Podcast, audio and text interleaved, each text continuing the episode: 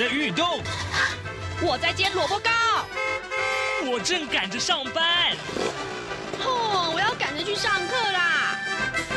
这个时候，我们都在听夏志平制作主持的《早安台湾》。早安台湾带给你最热门的时事访谈，最感动的人物专访，最直接的民意表达。对，让我们一起收听《早安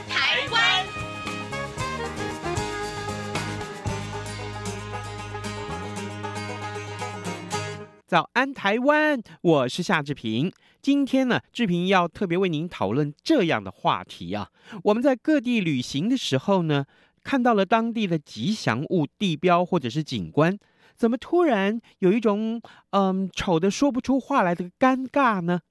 这些吉祥物、地标的设置，难道没有经过事先的讨论吗？吉祥物、地标或者是景观在树立之前，得有哪些个考量呢？马上就请您收听今天的访谈单元。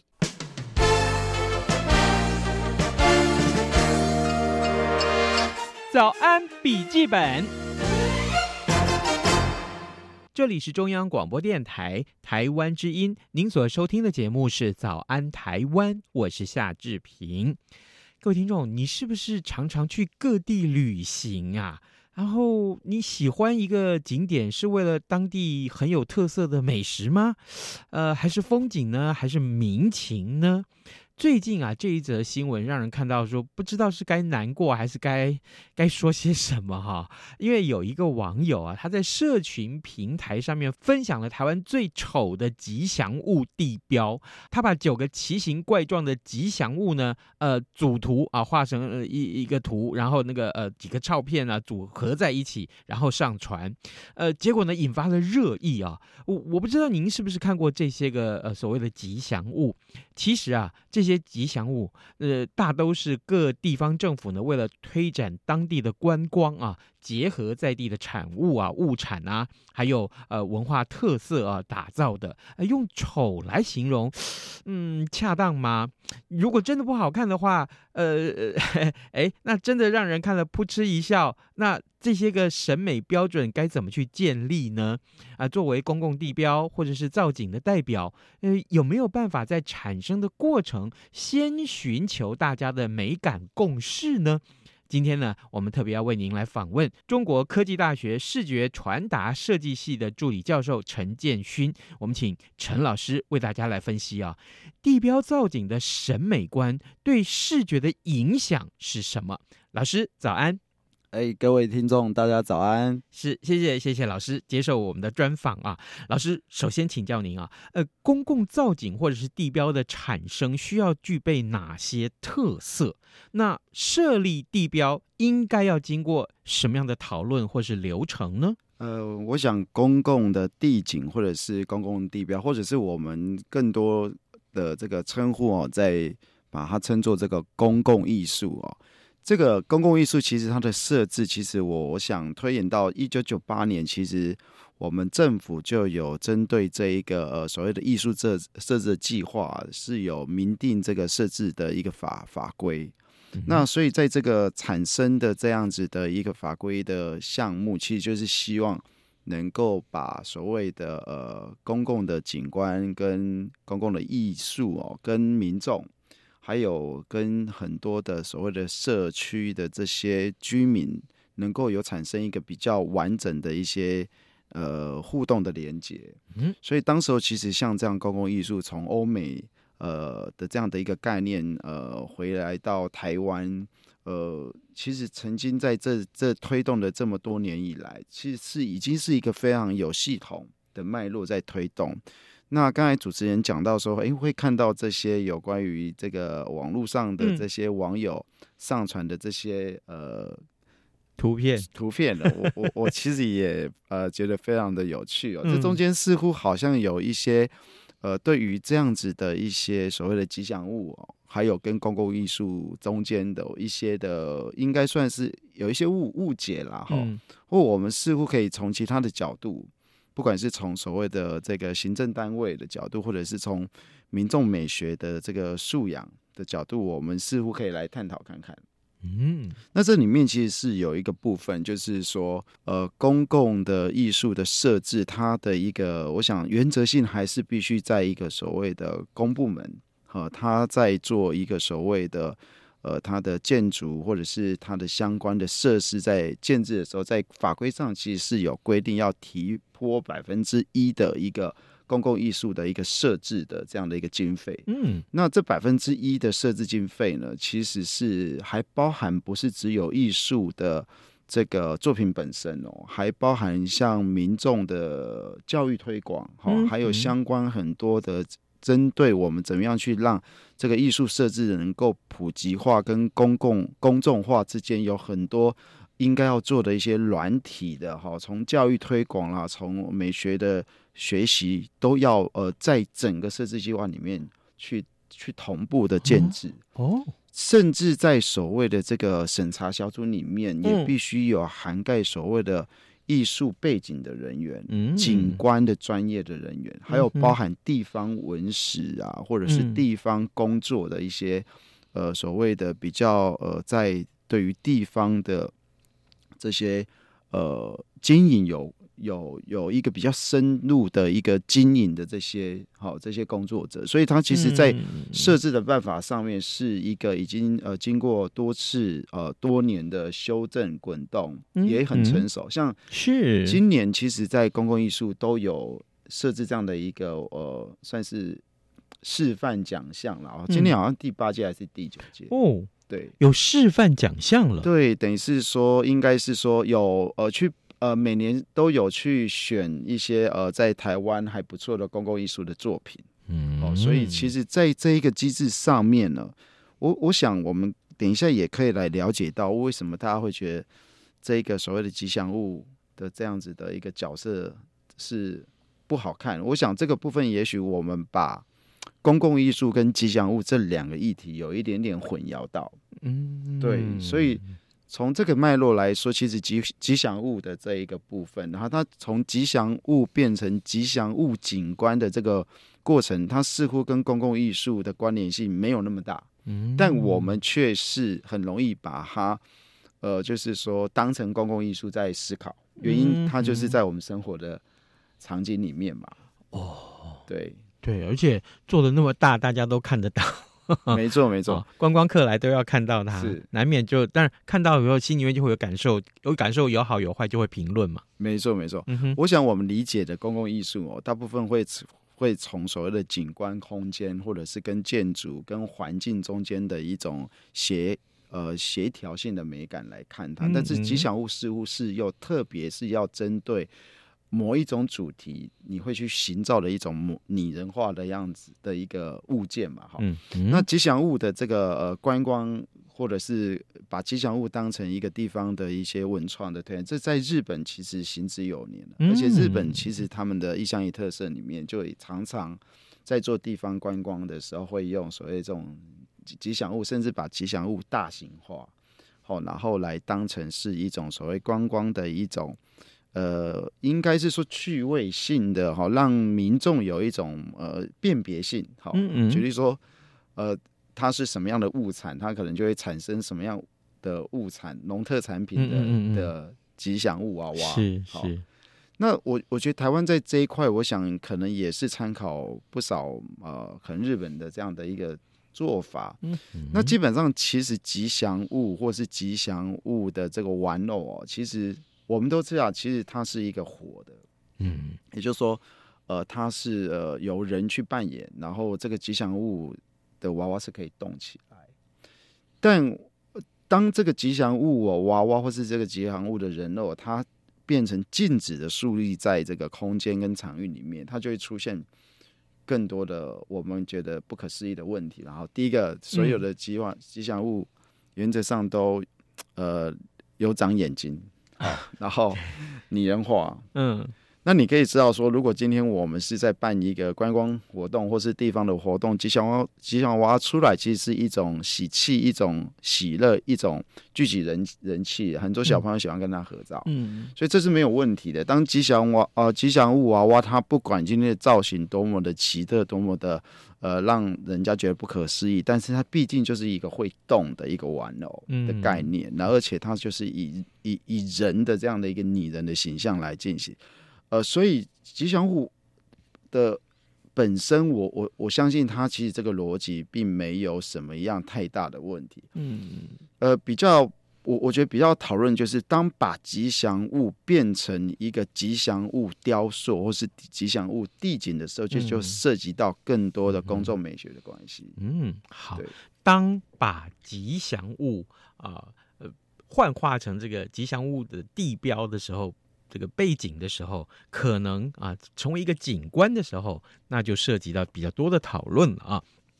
各位听众，今天早上志平为您啊、邀请到一位贵宾来到早安台湾节目当中啊啊，他呢是中国科技大学视觉传达设计系的助理教授陈建勋。我们请陈老师在节目中为大家来分析啊，有关于前一阵子看到啊、一一口气有。九个这个吉祥物地标啊，通通被汇整在一张图里面，号称是全台最丑的吉祥物景观。但事实上啊，呃，我真的觉得这可能这个事情用丑字来形容，其实是有待商榷了啊。那每个人的审美观其实不尽相同，每个地标所受到的讨论度啊，受到赞美或是呃受到嫌恶的这个程度，一定是不一样啊，一定不一样，因为每个人审美观不一样嘛。啊，但问题来了，如果大部分的网民啊，或是看到的人不喜欢，那对艺术家啊，或者是呃造景的这个乡镇来讲，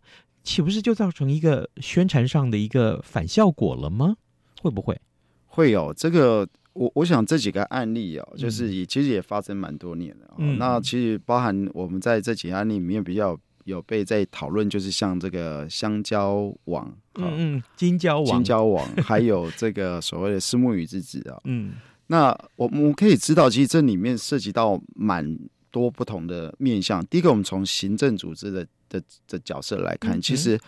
呃，这些所谓的呃，我们地景的这个部分，呃，你你可以发现这些这这些我们呃，可能网友在在嘲笑这些，他们都是在乡镇的一些路口意向。嗯，那你可以呃，我们可以了解，其实台湾在有关于这个乡镇的建设上面，农农委会的这个水跑局里面有这个所谓的农村再再生计划，农村再生计划其实它有补。有有补助所谓的地方乡呃乡镇做特色的发展，嗯，那其中有一个就是他们在硬体上面是有 support 他们做所谓的那个路口意向，就是乡村或社区的路口意向。嗯，那当乡村或路口意向的这样的一个工程经费的补助，其实就会涉及到这个社区这个乡镇它的物产特色。那当然，他们第一个直觉的反应就是会希望能够。呃，以他们当地的最独特的地地产或者是资源来形塑他们的的意向。嗯，不过他们这个所谓的入口意向又没有在我们所谓的公共艺术的设置办法里面。嗯，所以我们可以这样开玩笑说，它其实很呃是类似公共艺术，但是却没有受到公共艺术设置条例的这样子的一个规范。那它就是一个补助案。好，那这样的一个补助案，其实它就会变成必须要去做呃更多特色的集中，这是第一个。嗯，第二个，我们从艺术的思考来看呢、啊嗯，我们有很多像这个金蕉网，它其实是由艺术家的作品，嗯哼，它从平面的作品直接转成所谓的立体的作品，嗯，那这中间就涉及到艺术的主观性跟公众的一个呃客观性的问题，就是说一个呃。一个公共艺术，它今天要或或是我们我们说一个公共景观，哈呃，甚至公共景观雕塑，它要设置在一个场场所，它其实是以民众为一个导向。嗯，那当今天很主观的艺术的创作，它是符合所谓大众美学，也就是我其实也把它称成呃，要设置这样的一个公共的一个景观。雕塑或艺术，应该是一种公约数的美学啊。那这个公约数的美学，我觉得就回到我们对于美的思维，就是说这样子的一个设置物，是不是跟周遭的景观，比如说它是乡村，嗯、那你的设置物是不是会跟乡村景观产生有冲突？嗯哼，那它今天呃可能是在水边，那你的设置物会不会跟这个水景哦会有冲突？嗯，那。在很多的客观的条件的衡量下，在公共艺术的设置条约里面的这个审查的会议里面，其实都会去讨论，因为都是专业讨论。哦、但是在地方的这个所谓的呃路口意向或者是农村再生，嗯、我想这个决策单位就是呃乡镇区公所，那他们是是不是具有这种呃美学的这样子的一个呃？关联性去了解这样的一个作品，所以你到底是要以它能够呃艺术的创作表现独的独特性为一个依归，还是以民众的观感为依归？在这里面，我想这几这几个案例啊，还是涉及到有关于这个呃行政单位在思考，嗯嗯，呃这样的一个作品跟民众的关联性上面还是比较薄弱。早安，台湾。正吃着什么样的早餐？吐司加火腿蛋，咬一口，然后收听中央广播电台。各位听众，今天志平为您访问的是中国科技大学视觉传达设计系的助理教授陈建勋，谈有关于啊吉祥物地标或造景带来的公共艺术问题。我们继续请教老师。那我我们回到这个呃，比如说这个地景来看哈，这个吉祥物的这个呃景观来看，那乡民们对这些所谓的丑的地标啊，呃呃，其实大波大部分都是极尽奚落之能事哈，尖酸的啦，刻薄的啦，什么话都说得出来哈，这个呃歹毒的不得了，可以这么说。那嗯，对于这个老师，我想请，就是说，那对于民众表达。对公共造景的喜好啊，这件事情，老师有什么意见？就是，呃，乡民们都在网络上能骂的尽量骂，反正这不是在我家。您的想法是什么？我我觉得这也涉及到呃所谓的呃政府治理的思维哦。诶，政府治理的公众化的这件事情，我想已经谈了，也许将近百年。嗯，也就是说，政府的所有的思维，它是不是能够是以呃，公民性或者是我们民众的思维为一个依归。嗯哼，那呃，显然这个其实是要从最底层的单位到中央的单位，都应该要呃，在做政策过程里面，如何把公众的这个讨论的声音，在制定政策的过程里面让他们参与。那这个部分我，我我觉得可能在我们的这个政府美学，或者是政府的这个对于公共政策里面。的参与讨论里面，似乎在这一块还是有断裂的。即使我们呃在中央有所谓公共艺术的设置，但是它并没有下到地方的完全的这个公众化了。嗯，对。那民众对于这一块的思维，我我们就这样设想啊。如果今天我们看到一个很有趣的一个是一个一个吉祥物哈，就是在办活动的时候出现，我相信大家都是会莞尔一笑，然后也会觉得呃很很很有趣，然后也愿意多去参与。可是当这个吉祥物它站在你家门口站了一整年，你每天出门都看到它的时候，那就要涉及到这个吉祥物是不是你喜欢的，是不是？跟你家的门口的景观环境有所这个搭配，嗯，好，这就是观众，就是民众的观感，也就是我们今天在政策思维，它是不是能够涉及到这是所谓的民众的美学？那民众美学还是有可以稍微所谓的。呃，去做一些呃评量的，就不管你今天公众参与或者是公众投票，是，哦，去做做他们心目中的的这个理想的一个艺术的一个作品，这里面还是有一个公约数，嗯，对，了解。所以呃，我我相信这些呃地方组织、政府、区公所、乡公所，他们在做。呃，这些呃，甚至农会好了，在做这些，他们我想他们的初衷一定都是好的，嗯哼。但是他们对于所谓的这些呃我我对于所谓的民众的参与的这一块，他们可能太小看目前民众对于美学的涵养这一块的能力。嗯哼，那现在的美学，现在我想，现在民众去呃全世界观光，呃到处跑，呃这个这个眼界跟他们对于美的吸收，嗯，绝对是。呃，全世界的观点。对，那我们从全世界的观点再回来看这样的一个设置的时候，当然它会出现呃问题，因为目前我们看到的这些呃戏称很丑的这些，我实际上也都去看了。哦，呃，我想大部分都还是充满很呃艺术家主观表现。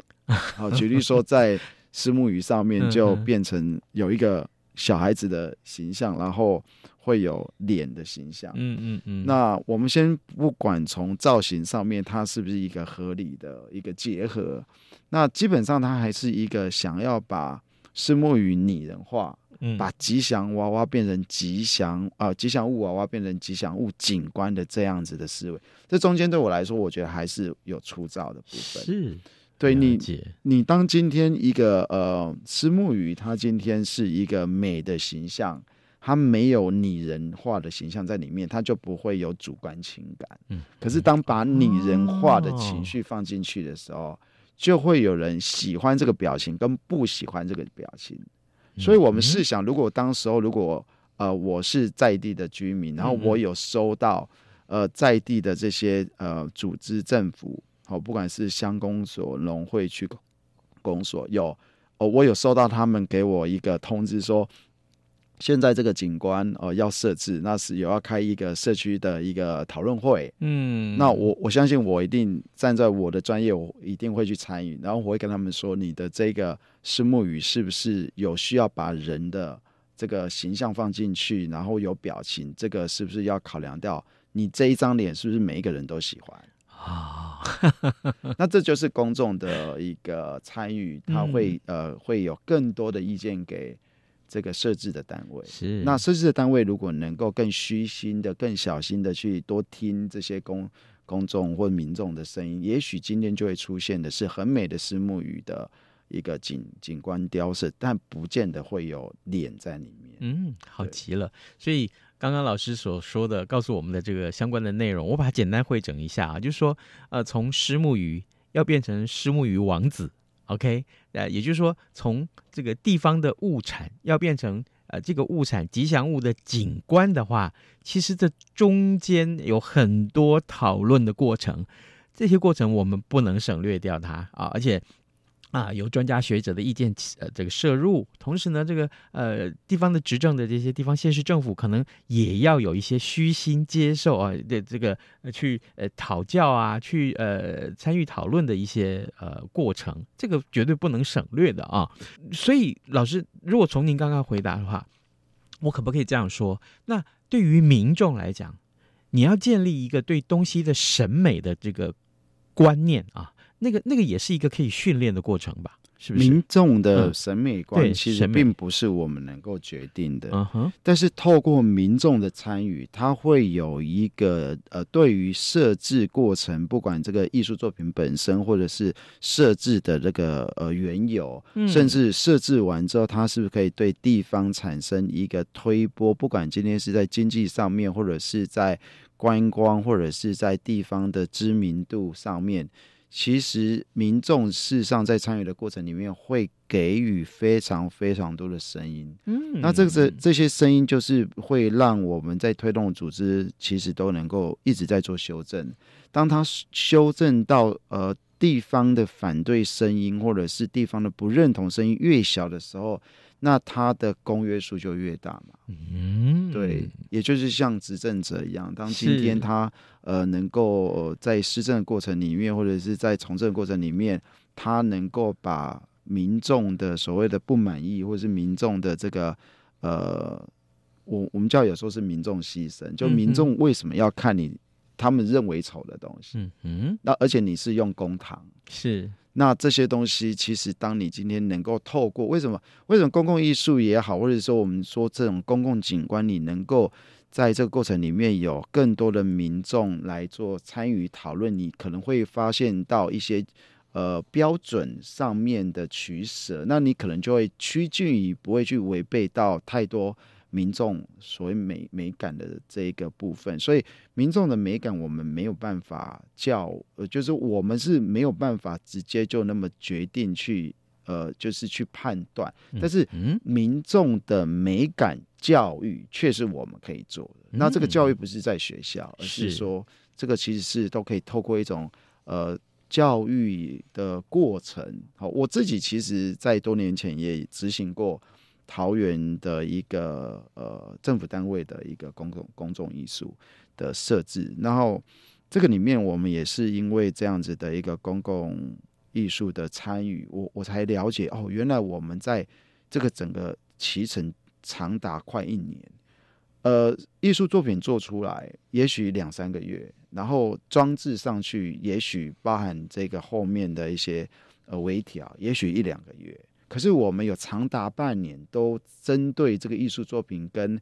呃周遭的民众、社区，甚至国呃小学。我们都做很多的这些所谓的美学教育的推广，那这过程里面，他们就会了解到说啊，为什么呃这个地方的公共艺术的设置会是这样的一个一个作为？嗯，那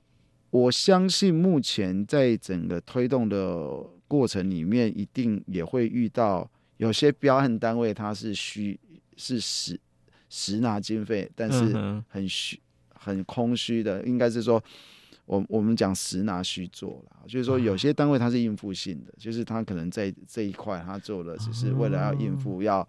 诶符合这个设置办法。嗯哼。那有很多的良心单位，他是真正在做这个公共艺术教育。哦，对。早期我觉得在刚开始的公共艺术的设置，是一群很可爱的艺术家，他们就是看到这个城市要美，这个不不希望城市看到是丑。所以他们设置很多艺术作品，真的是为了城市之美。所以他们花非常多时间，愿意跟民众坐下来聊这一个美的东西。嗯，那当然到后面，其实它也变成是一种呃公共艺术的案子，也变成是某些公司在生存需要的这样子的一个来源。嗯、那他们就会变成比较呃素食化，就是，是对。那这中间会少掉很多的步骤。哦、那特别是在这个乡镇公所，是不是也遇到这种状况？你们、嗯、呃，他们遇到的，或者是呃聘请来的，或或者是招标过程里面的这些单位，是不是有严格的去审核？呃，他们是不是在这过程里面有呃尽到我们那个所谓的呃善良的这样的一个告知？哈、哦，就在法律里面有所谓善良告知，但是。我想在艺术里面也要有一个叫做善良告知，嗯，这个部分应该是一个很很重要的要点。好的，嗯，各位听众，今天早上这平为您邀请到中国科技大学视觉传达设计系的助理教授陈建勋来到节目中，跟大家来分享。我们从这个话题开始聊起，就是台湾啊，呃，好多好多的地方乡镇啊，出现了一些吉祥物，这些个景观呢，呃，有网友把它们汇整在一起，就说啊，这个当然引起了很大的一些。呃，批评啊，就说这些是很丑的一些吉祥物景观。那我们请陈老师在节目中为大家分享，世上审美观的建立多么的重要。还有呢，在整个呃吉祥物的景观要诞生的过程里面，那也需要很严谨的一个过程流程啊。我们也非常谢谢老师今天跟我们的分享，老师谢谢您，谢谢，谢谢各位，谢谢夏大哥。台北二零二三第三十九届亚洲国际油展将于二零二三年八月十一日至十五日在台北世界贸易中心展览一馆 A 区盛大展出。本次油展主题为“方寸世界，任君遨游”。现场除展出国内外各类珍贵邮票及来自世界各国特色摊位外，每日并有导览活动、艺文表演、邮票设计师签名会、舞台秀及集邮 DIY 体验营等活动，充满趣味及热闹氛围，是今年夏天大小朋友不可错过的游乐盛会。早安，台湾，你正吃着什么样的早餐？吐司加火腿蛋，咬一口，然后收听中央广播电台。各位听众，以上就是今天的早安台湾，谢谢您的收听，咱们就明天再会喽，拜拜。